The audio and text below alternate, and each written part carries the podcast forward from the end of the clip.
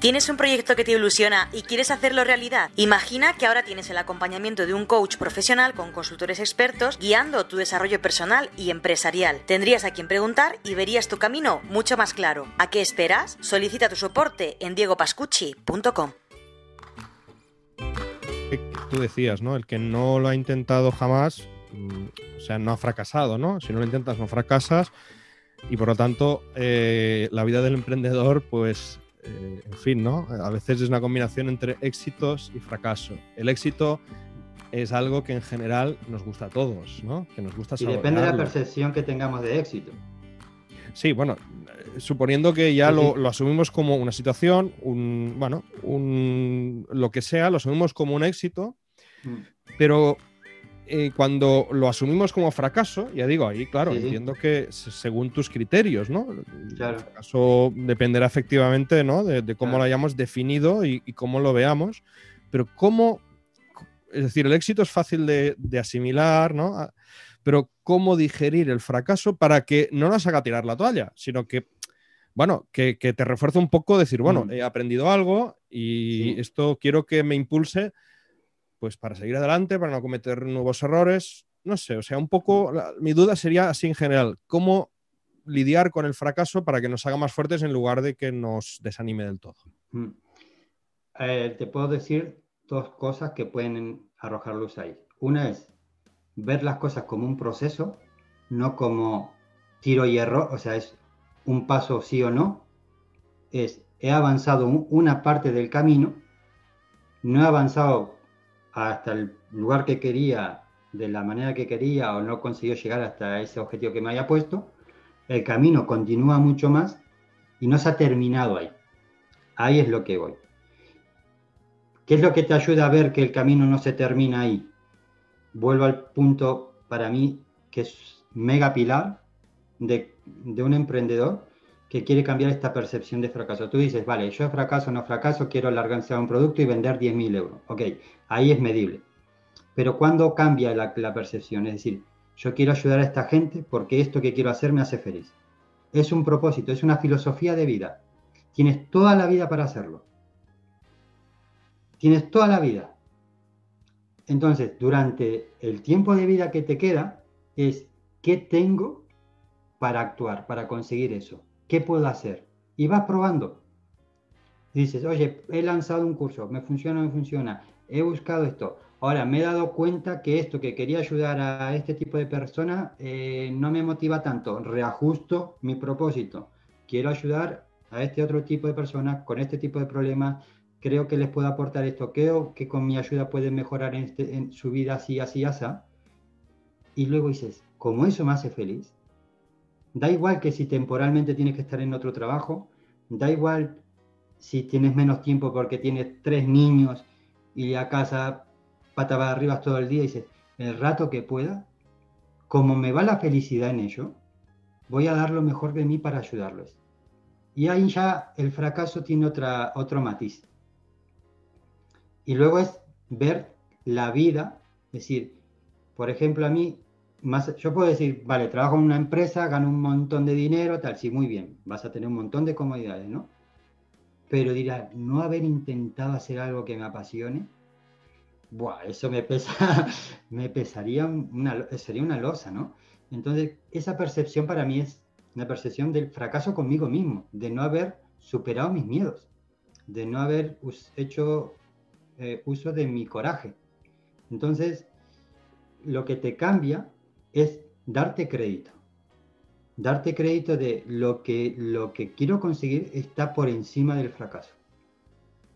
Es mucho más importante de que mi percepción de que yo me juzgue como un fracasado o no, de que me exponga o, que me equivoque. Y en realidad si lo vemos, es más simple lo que parece, porque ¿cuántas veces la gente consigue hacer algo perfecto sin equivocarse nunca? ¿Cuántas? Súper contadas y las hay.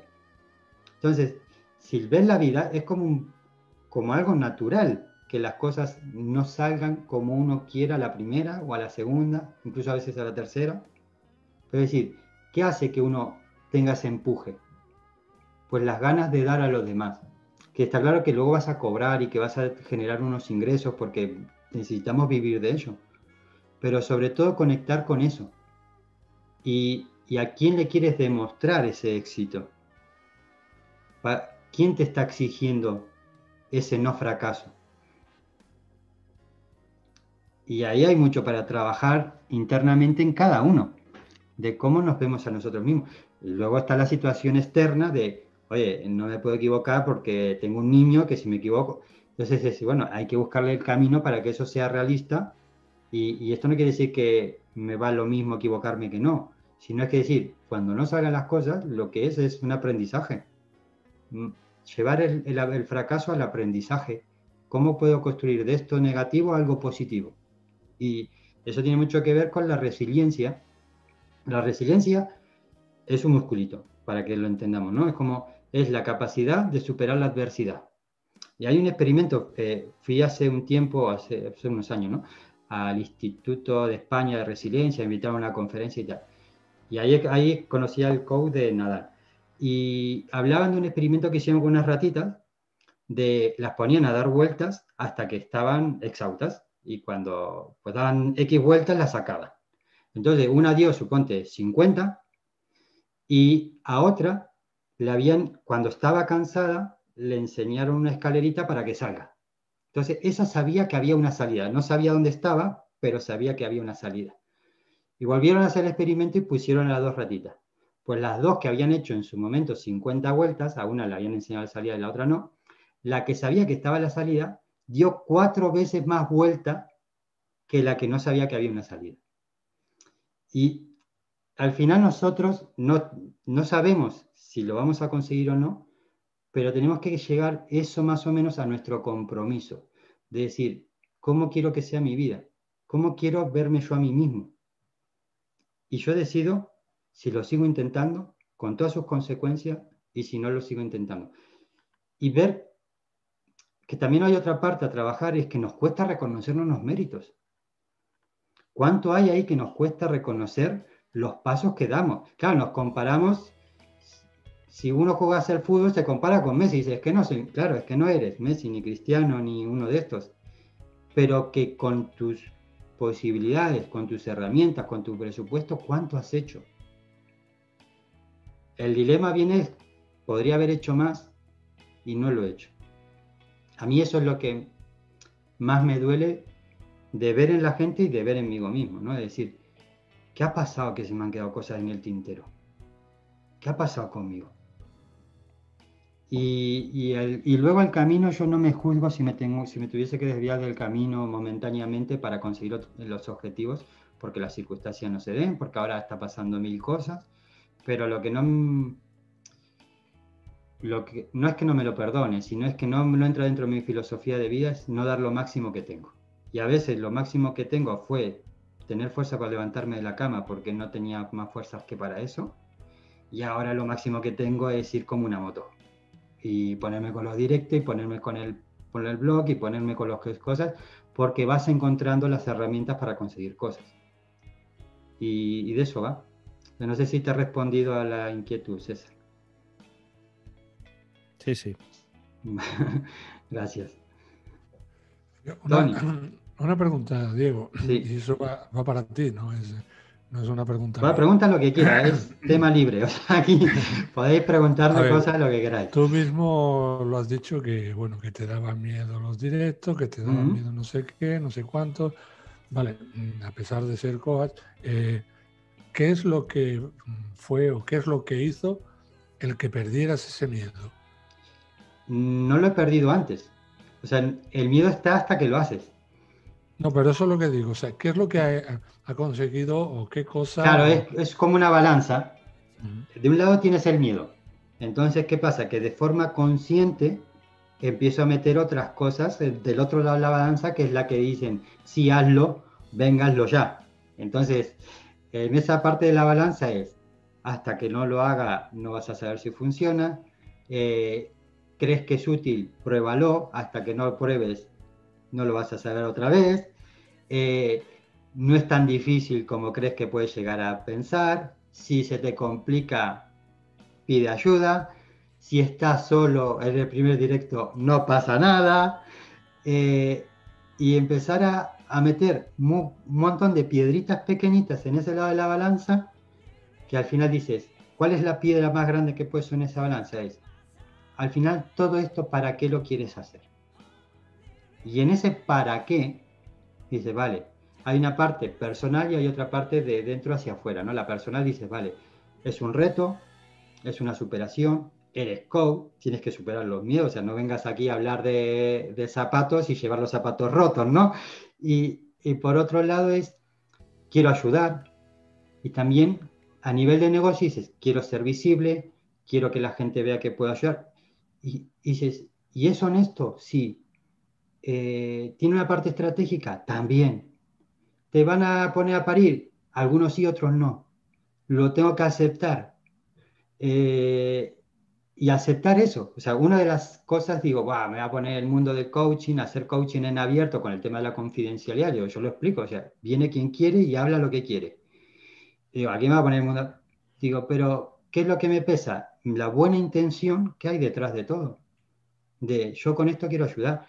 Eh, y es así, es demostrar lo que uno es capaz de hacer para ayudar a los demás. Y eso ya en por sí es un poco, ya es ayuda en sí misma. Y cuando, entonces dices, ¿qué va a ganar?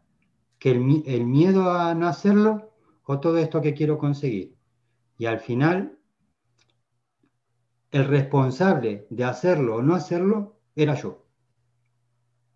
Y yo soy responsable de haber perdido cuatro meses y puedo estar todos los días eh, en, oh, ya te vale. Y es, y no, y, le decía a César, porque cuando César fue el primero que se conectó, digo, bueno, guay, no estoy solo, pero si hubiese estado solo, hubiese hecho un speed de 5 o 10 minutos, lo que me dé para hablar, y ya está. ¿Qué pasa? Que a mí me gusta más el directo y me, me mola, o sea, haber hecho dos y estoy encantado de la vida.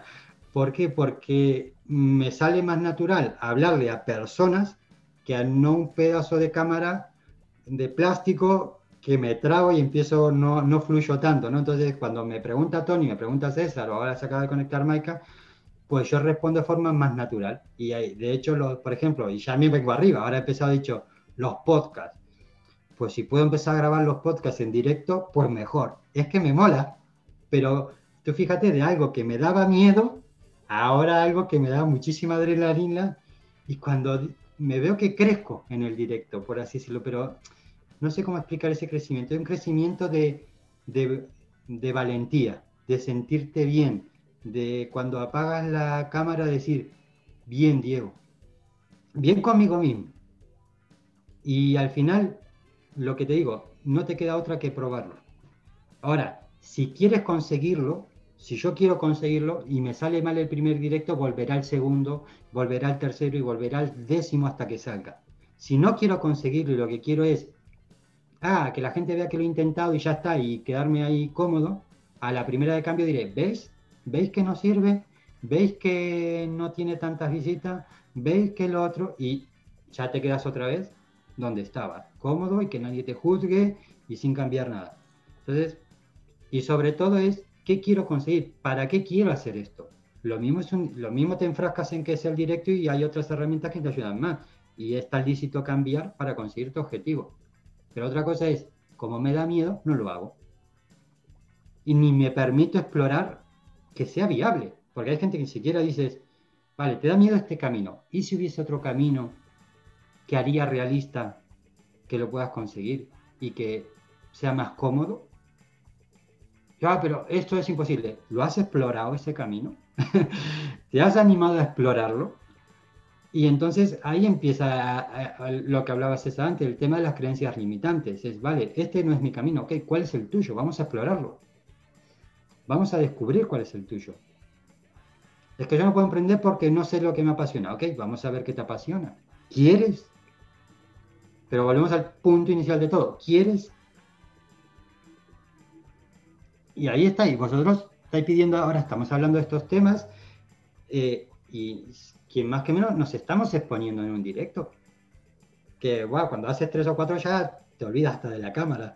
Pero que pero eso tiene que ver con la valentía. Entonces, quiero tanto esto que soy capaz de animarme a esto. Y otra cosa es luego ya una cuestión de principios. Es decir, oye, por mi forma de ser, yo no voy a traicionar esto, ¿sabes? O decir, eh, por ejemplo, mi mujer es cantante, si yo no voy a cantar según qué cosas, por el hecho de que me saquen un disco, porque no voy a traicionar mis principios, por lo que sea. Entonces, ahí entra otra parte más de actuar en, en base a nuestros valores y demás. Pero si en base a tus valores, hacer el directo, como en mi caso, me ayuda a, a ponerme cerca de la gente y poner mi proyecto en marcha y todos ganamos, pues es, al final toda esta bola que te estoy contando pesa muchísimo más que el miedo. Y el miedo tiene, que hay mucha gente, la, típica pregunta que te dicen, ¿qué harías si no tuvieses miedo? Digo, pues yo a cruzar los semáforos en rojo, es que me, me, me quitas un parámetro de protección. O sea, el miedo quitarlo de raíz. Otra cosa es el exceso de miedo que te frena, ¿qué haría? Porque el otro te protege la vida, ¿no? El que, es, que es un instinto natural. Pero con el otro que, que, al final no te deja tomar decisiones, que dice, va, no voy al bar por si me roban, no salgo por si se me cae una maceta encima y no me pongo a explorar porque lo mismo me, me atrevo, pues entonces, ¿qué quieres hacer con ese miedo? ¿Quieres seguir así? Y al final vuelves a, y luego vuelves a otra pregunta. ¿Cómo estás? ¿Eres feliz? Porque al final dice, vale, yo hago todo esto para ayudar a la gente. Pero ¿y para qué quieres ayudar a la gente de esta manera y a tu manera y con tu camino? Y creo que todos buscamos el ser felices, ¿no? Entonces, si como estás eres feliz, vale. Ahora dices, no estoy a gusto, no estoy feliz, no afronto miedo, ¿ok? ¿Cuánto tiempo quieres seguir así? Y cada uno con lo suyo eh, y, con su, y hay que asumir las responsabilidades. Y te digo, ahora te digo que cuando le pillas el gustillo a vencer miedos, mola mucho, mola mucho. Si te ha gustado este programa, no olvides visitarnos en diegopascucci.com. Dispondrás de un montón de recursos para seguir creciendo, completamente gratuitos. Recuerda, diegopascucci.com.